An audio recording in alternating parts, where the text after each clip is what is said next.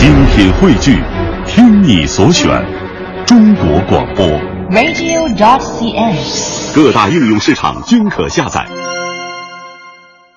在半点之后的名师开讲板块当中呢，今天我们将继续听到的是清华大学的彭林教授为我们讲述的中华传统礼仪。我们与他人打交道，遇到的第一个问题常常是如何称呼对方。可是，在很多人眼里，称呼不就是直接叫对方的名字或者你吗？有什么可讲究的呢？在清华大学彭林教授眼里，称呼虽然简单，但里面却蕴藏着很大的学问和智慧。如果一不小心，很容易闹出笑话来。呃，说是有一个船客上了船之后，他不知道这船几点开，他就问那个船老大，他说：“哎，这船几点开啊？”这船老大一看，你问谁呢？不理他。当然他知道是问他，可是前面没有称谓，你没有称谓，我就认为你不是在问我，我不理你。所以那人冲着他又喊了说：“哎，问你呢，几点开啊？”这个船老大一听，你这人怎么还这个样子啊？他就拿出钩子啊，就敲了他一下，啊，敲他，他更生气了。哎，你怎么打人呢？那这个船老大索性用这钩子把他打到水里去，然后就说：“我打的就是你这个 A。”啊，这个人在水里面还在那里喊：“哎，你怎么还打人呢？”那么这个人他吃亏呢，就吃亏在一个，呃，他跟人说话的时候啊，他没有称谓。这没有称谓是让人不舒服的，就是怎么称呼对方。这在中国文化里面，这是一个专门的学问。呃，但是在我们今天生活里面呢，呃，这个称谓的问题成了一个很普遍的，啊，一个失礼的现象非常多的啊一个领域。我在学校里面经常遇到有外面来办事的人，那么他骑着自行车停下来说：“哎。”到哪个系怎么走？哎呀，我当时觉得，你随便喊一个什么称呼，你不要没有称呼啊，啊，你并不吃亏的。那么我还是算耐心比较好的，啊，他失礼我不能失礼，啊，我都老老实实给他指路。你要碰上一个跟你很计较的，那你就惨了，他给你往反的方向指，啊，让你交点学费。还有一种呢，这个称谓适当，叫的不对。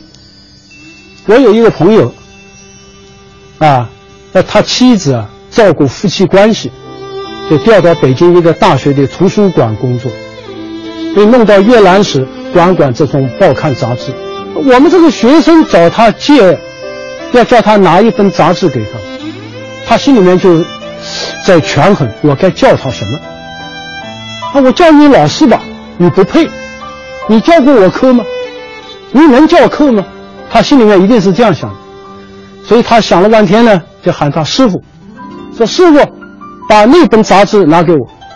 那我这个朋友呢很厉害，他一听就听出来你不尊重我，啊，他反应非常快，啊，他马上转过脸来就说师傅，我什么时候带过你这个徒弟啊？啊，不见。那好了，他这样一说以后呢，这学生啊非常后悔，哎呀哎呀，老师老师对不起对不起，老师了。那早知今日何必当初呢？啊，你干脆喊他老师不就行了吗？这称谓啊不当。那么有人说了，我见到一个我也不知道他什么职务，也不知道他什么身份，马路上遇到的，那我怎么称呼？这很简单，孔子就说了：“四海之内皆兄弟也。”你就把所有人按照辈分，你家里的辈分来叫，啊，大爷，啊，大妈，啊，大姐。啊，我要问个路，是吧？大叔，这是没错的，这是中国文化。西方人也叫四海之内皆兄弟啊，但是它的含义跟我们不一样。因为西方人认为每个人都上帝的儿子，上帝是借你妈妈的身体把你生出来了，所以你爸爸妈妈只是你的监护人。中国人的礼有这样一句话。叫自卑而敬人，有的人讲是什么年代了还卑啊，卑躬屈膝啊，啊，现在我们不讲了，不是的，这卑是谦卑。我们中国人无论跟什么人打交道，都把尊重对方放在第一位，而把自己放在一个谦卑的位置，所以在中国语言里面有敬语，有谦语。啊，我们北京话有一个叫“您”，这“您”就是表达尊重的。呃，那么我们自古以来呢，就啊，这个有一个传统，对人家要用敬语，对自己要用谦语。最早的敬语呢，就是把朝廷里面的爵称，啊爵位里面的称呼，来作为这个敬称。比方说，以前的天子跟诸侯都是国君，啊都叫君，啊这皇帝君临天下的君呢，是吧？这诸侯也叫君呢，叫国君呢。但是后来我们把这个称呼，就把它往下移。就可以用到一般人身上。我们古人写墓志铭，写到自己父亲，把自己的父亲叫辅君，妻子称丈夫叫夫君，这非常多。那么这个“君”呢，甚至可以作为普通的，就是代替“你”这个词的。啊，李白的诗里面，啊，君不见黄河之水天上来。对吧？李后主的词啊，《虞美人》问君啊，哪有几多愁？恰似一江春水向东流。这君都相当于你。另外呢，就是天子下面有公侯伯子男五等爵，这东西也可以拿来做尊称。五等爵里面最高叫公，古代有周公啊，有少公。很多国君都称公啊，齐桓公、晋文公。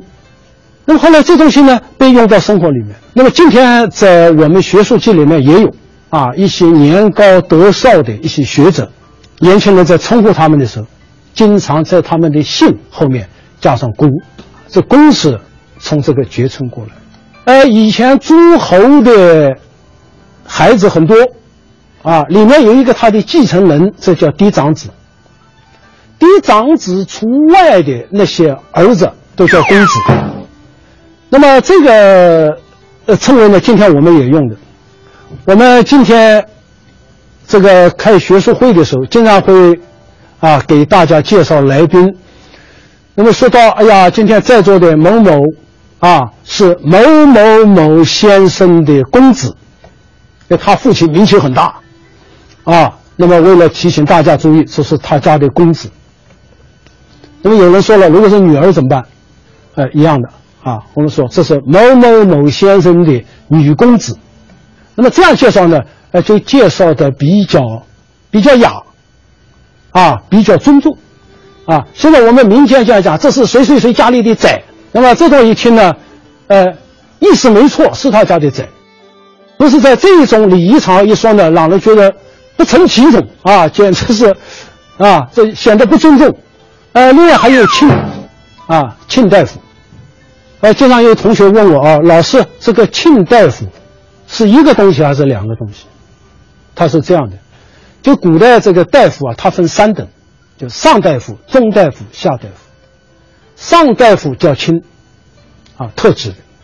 那么这个卿呢，是这个大臣里面他一个最高的。但是后来我们也拿它来做一个。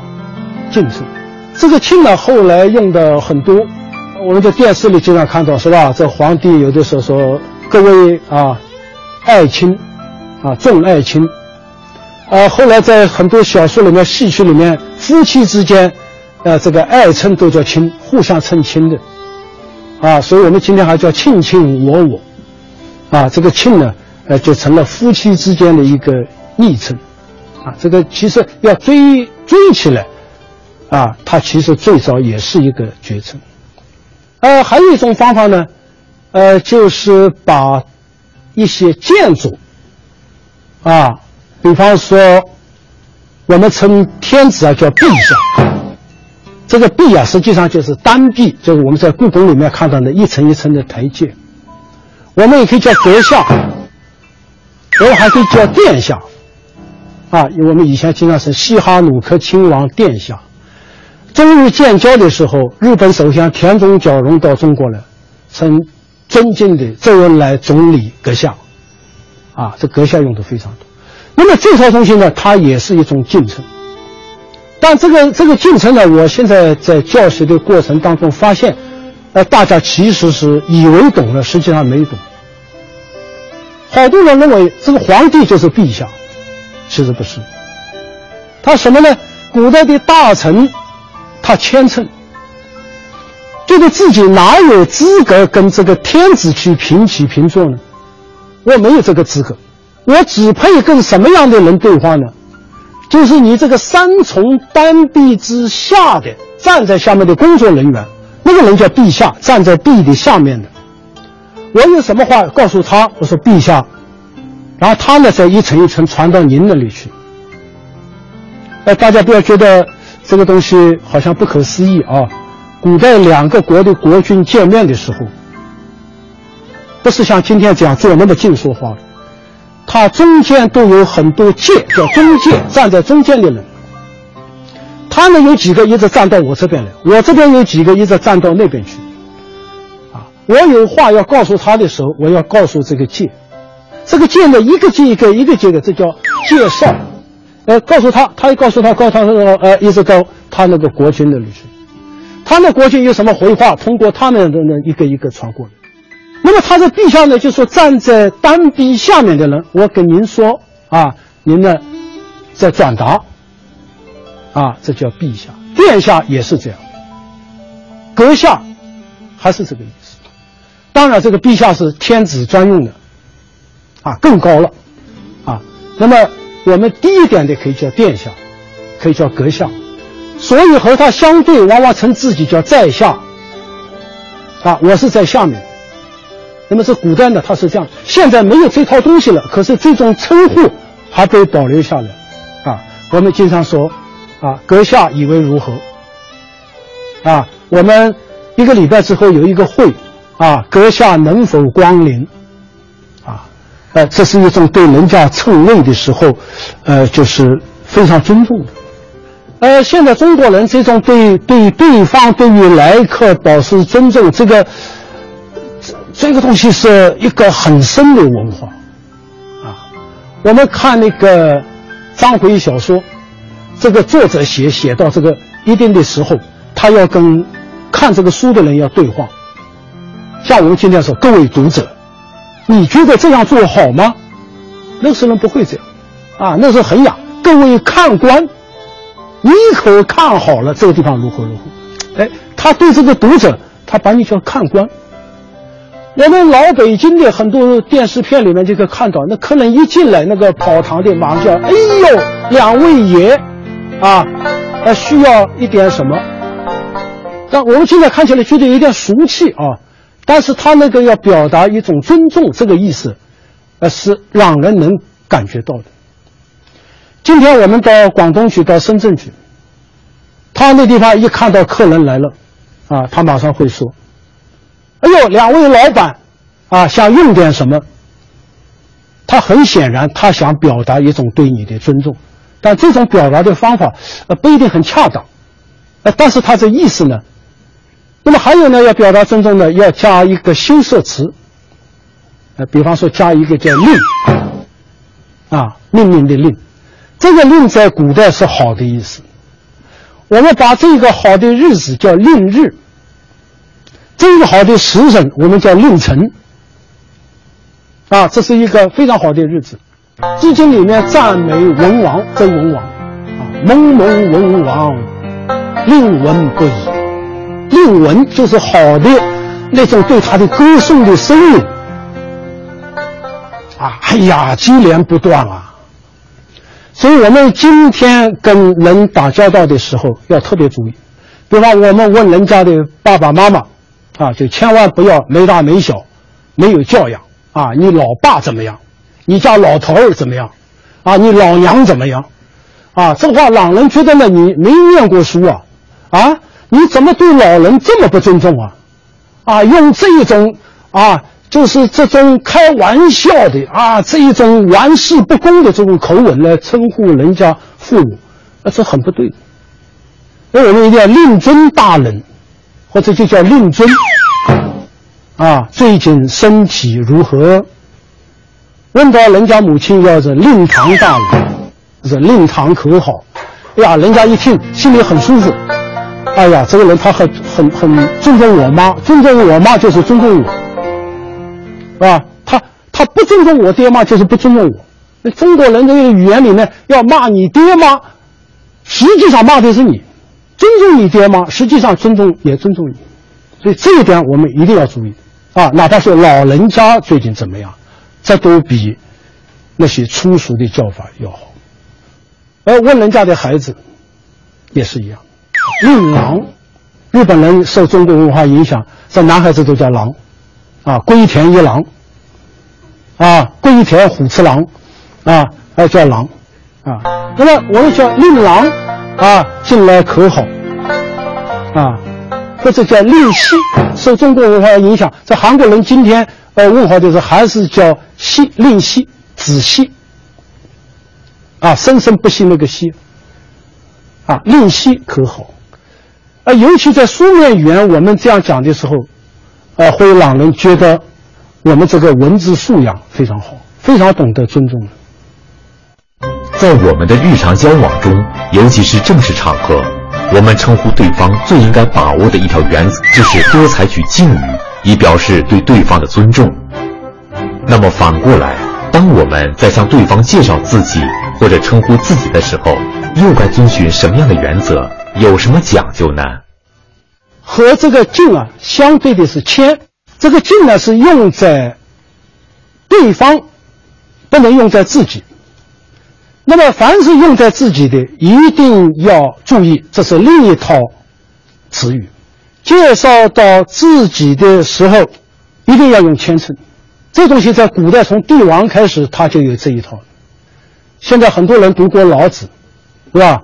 老子里面就有这样一句话：“侯王，诸侯跟王，侯王自称，啊，他叫做孤寡不孤，孤和寡都是少。”称孤道寡，就说自己是寡德之人。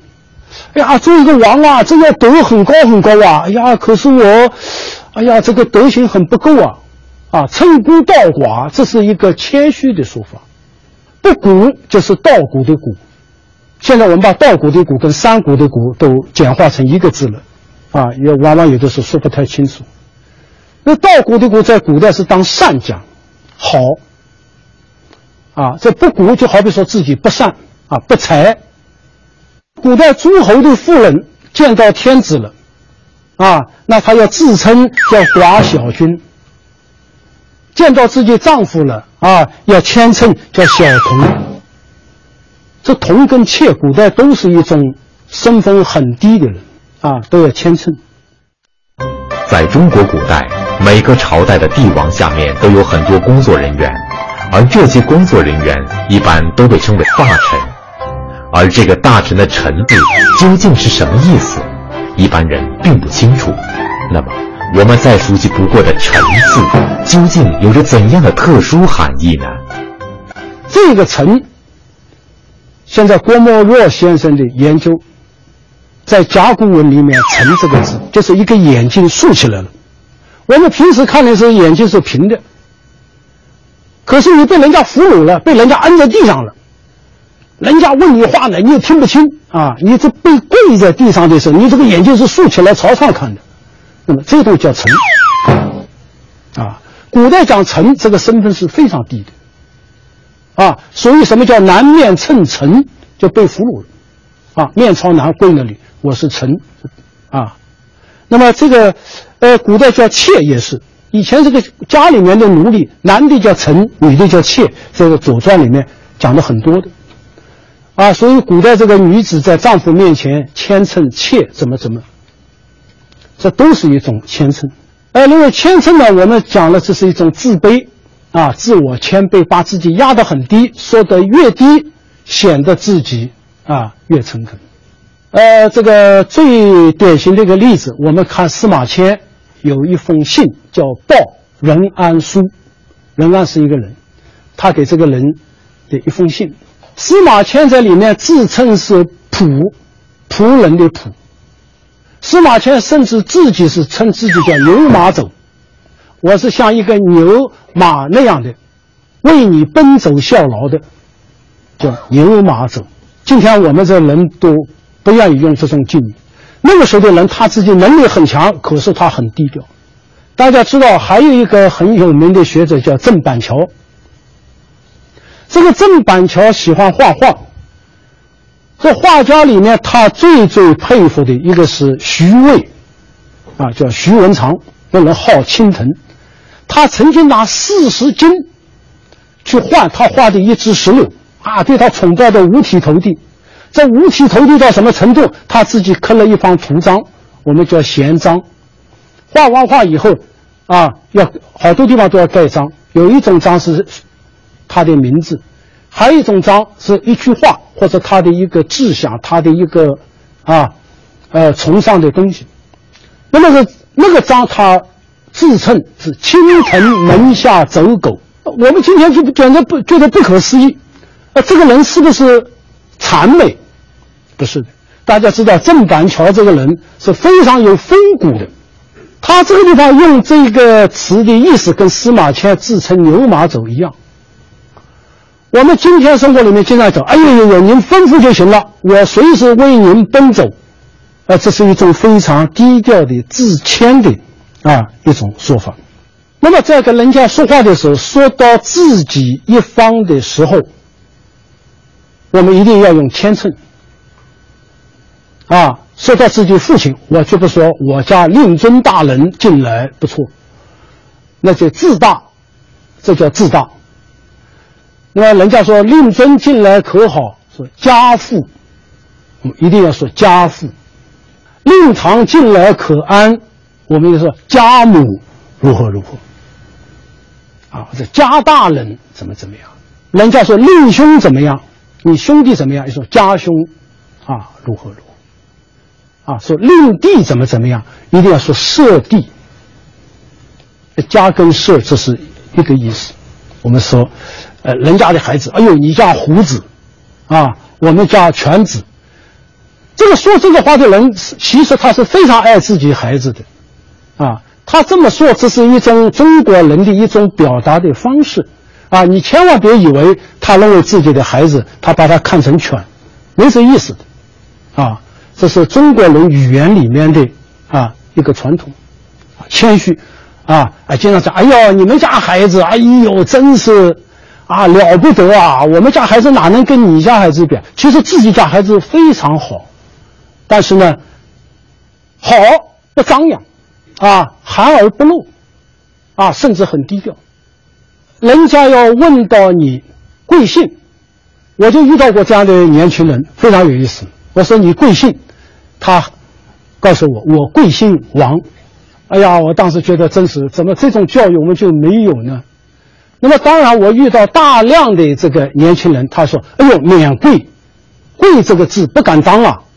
啊，我们这个姓是很普通的，这贵字免掉啊。有的还还自谦一点，小姓王。人家有的就会问啊，看到年纪大的，不能说你几岁啊？”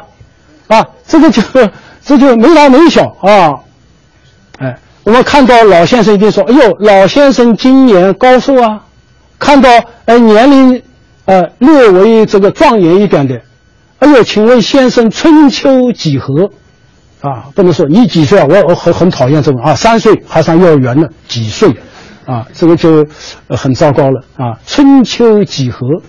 那么我一定要。很客气的说：“哎呀，虚度五十啦，啊，就说哎呀，活了这么长，没学到什么东西，啊，那么这个呢，就中国人的一种习惯的表达方式。这个里面呢，就是敬和谦一定要分得清清楚楚。